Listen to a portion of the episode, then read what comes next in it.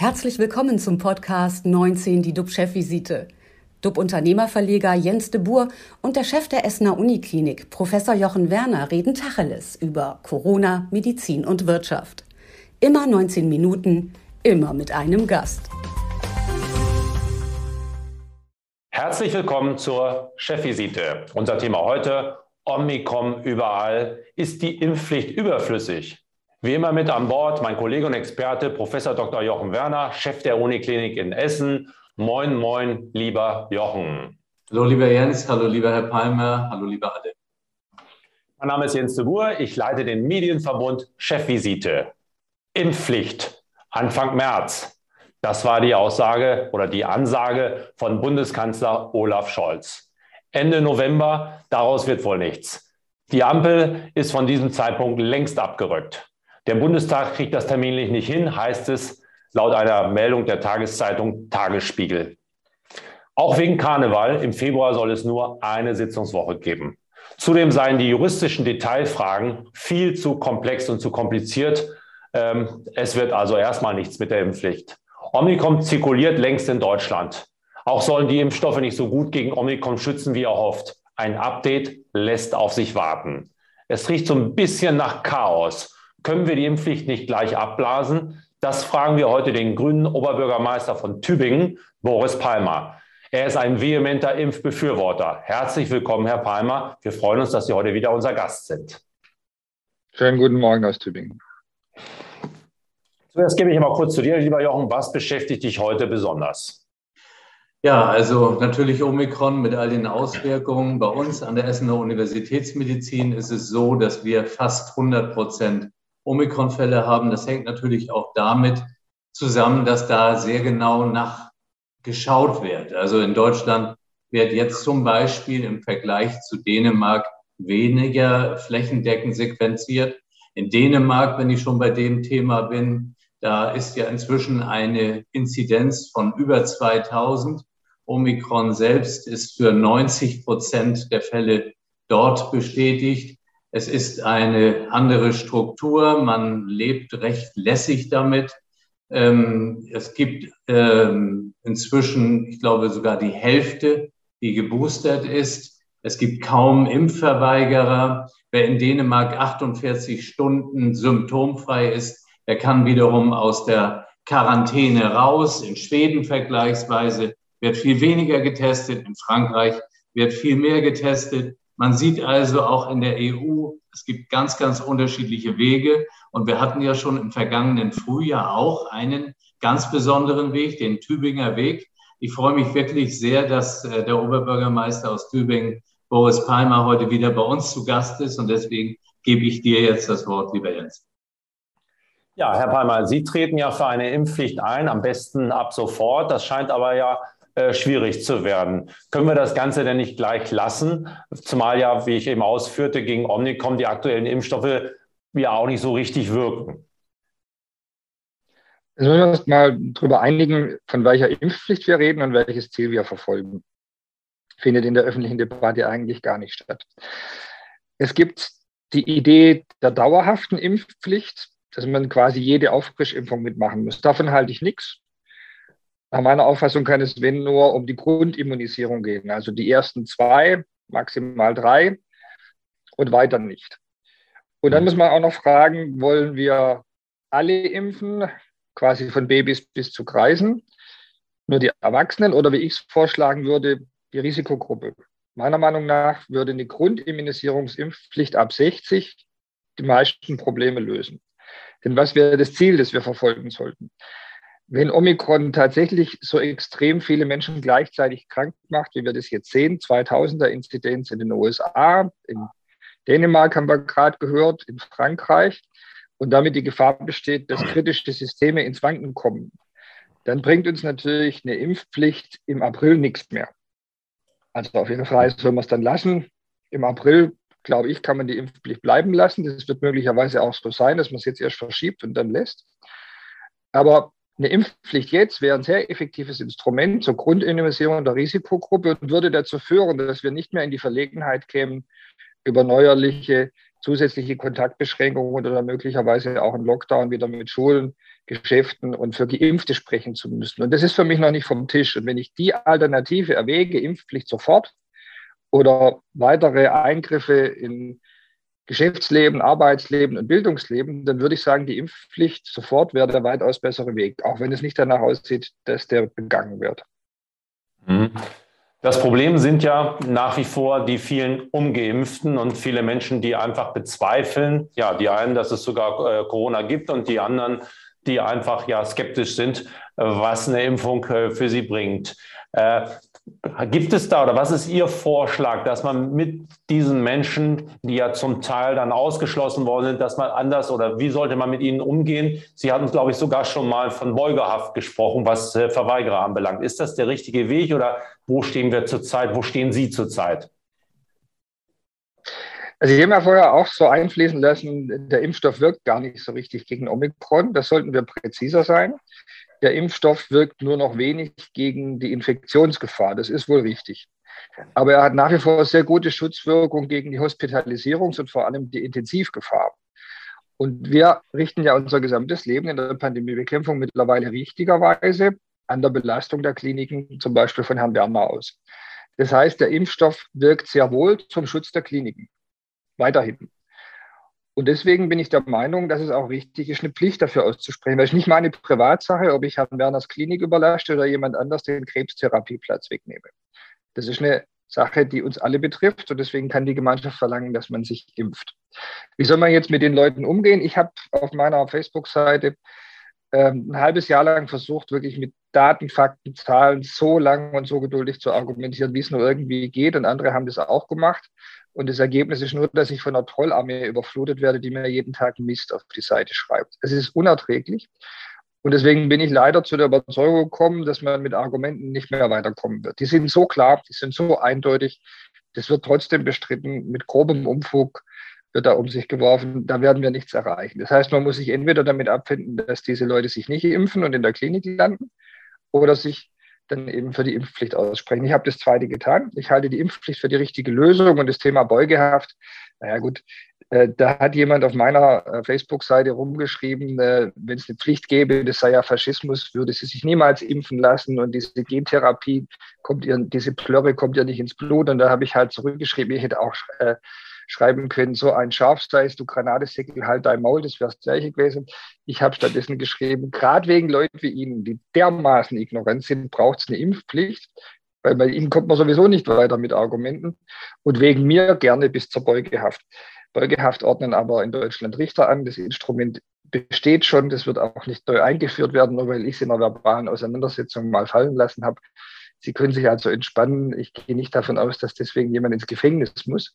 Aber manchmal würde man zur, äh, sagen wir mal, kurzfristigen Schocktherapie mancher Idioten sich wünschen, dass solche Instrumente tatsächlich auch mal angewandt werden. So bei drei oder vier, dass die es begreifen. So ging es mir in dieser Situation. Herr Heimer, Heimer, ganz kurz. Äh, Sie haben ja Ihren Weg damals äh, beschritten in Tübingen. Wie ist denn die Situation heute bei Ihnen? Wie wie empfinden Sie auch die Bürgerinnen und Bürger dort? Haben Sie dort viele Auseinandersetzungen mit Impfverweigerern oder wie erleben Sie es selbst? Unser Weg hatte ja das Ziel, Risikogruppen zu schützen und möglichst viel Normalität zu ermöglichen. Genau. Und in diese Logik passt die Impfpflicht ganz wunderbar, vor allem wenn man sie mit den Risikogruppen in Verbindung setzt, weil dann möglichst viel Normalität für alle anderen auch für die, die sich bisher nicht impfen ließen, möglich wird. Ich erlebe da im Moment in der Stadt nicht viel, ähm, also in der Realität nicht viel äh, Friktionen. Das findet alles im Internet statt und das sollte man vielleicht nicht so ernst nehmen. Es gibt irgendwie 100 oder 200 Spaziergänger am Montag. Aber sorry, also Demos gibt es in Tübingen ständig und gegen alles. Äh, das kann ich jetzt nicht wirklich als bedrohlich empfinden. Und deswegen verstehe ich auch nicht, warum die Politik da so zurückzuckt. Also diese Ausreden, wir können im Karneval keinen Bundestag zusammenkommen lassen und das ist alles juristisch zu kompliziert. Äh, das kann man eigentlich nur dann akzeptieren, wenn man der Auffassung ist, das kommt jetzt nicht mehr schlimm. Also wenn das so durchläuft und 2G als Maßnahme ausreicht, dann können die von mir aus auch die Impfpflicht lassen. Aber was ich wirklich nicht sehen möchte, ist, dass die mit ihrer Trödelei uns im Februar mitteilen, so jetzt machen wir wieder Schulen zu. Weil das wäre ja. dann wirklich die Konsequenz, wenn sich Omikron halt als doch so ansteckend herausstellt, dass wir nicht klarkommen mit den Infektionszahlen. Und da bin ich schon noch ein bisschen besorgt, weil diese äh, extreme Zunahme, die ich gerade in den USA die letzten Tage äh, gesehen habe, also 1,2 Millionen Infektionen an einem Tag und 50 Prozent mehr auf den Intensivstationen in nur einer Woche, das spricht jetzt nicht dafür, dass Omikron so milde verläuft, dass man sich da keine Sorgen machen muss. Mhm. Weiß nicht, wie Herr Werner das sieht, aber Sie haben auch Patienten auf, auf der Klinik jetzt mit Omikron, oder nicht? Ja, also wir merken jetzt gerade wieder einen langsamen Anstieg. Ich sehe es genauso wie Sie. Wenn wir viele, viele, viele Infizierte haben, werden wir natürlich auch die Stationen wieder deutlich stärker belasten. Und es wird auch bis in die Intensivmedizin reingehen. Das ist, das ist vollkommen klar. Also im Moment äh, ist man ja so auf einem Trip, dass man denkt, das ist alles ganz, ganz harmlos. Aber natürlich sehen wir jetzt auch, wie die Patienten wieder in die Klinik kommen. Ja. Kann man es denn irgendwie, Sie haben es gerade angesprochen, nachvollziehen, dass man sagt, ob äh, einer Karnevalsveranstaltung, die ja gar nicht stattfinden wird, gibt es nur eine Sitzungswoche? Ist das überhaupt vermittelbar oder müsste man da nicht sagen, komm Freunde, wir wollen jetzt was bewegen, wir kommen zusammen und wir machen im Februar auch nochmal zwei, keine Ahnung, oder drei Sitzungen? Ja, das sage ich ja. Wer, wer was nicht will, der sagt am besten, das geht nicht, dann muss er nicht weiter begründen. Hm. Ja, und möglicherweise wollen die halt jetzt die Impfpflicht nicht mehr, weil ihnen die Friktionen zu groß sind. Und es gibt ja auch, um das auch nochmal zu sagen, gibt ja auch Gründe zu sagen, ich wege das anders ab. Die Freiheit der Entscheidung medizinischer Behandlung des Eingriffs in den eigenen Körper ist uns wichtiger. Und äh, langfristig sind möglicherweise die Gesellschaften Folgen bedeutender und dann entscheide ich mich gegen die Impfpflicht. Dann soll man das aber bitte so sagen hm. und nicht so tun, als könne man im Februar keine Bundestagssitzung durchführen. Also das ist für, für mich wirklich unverständlich.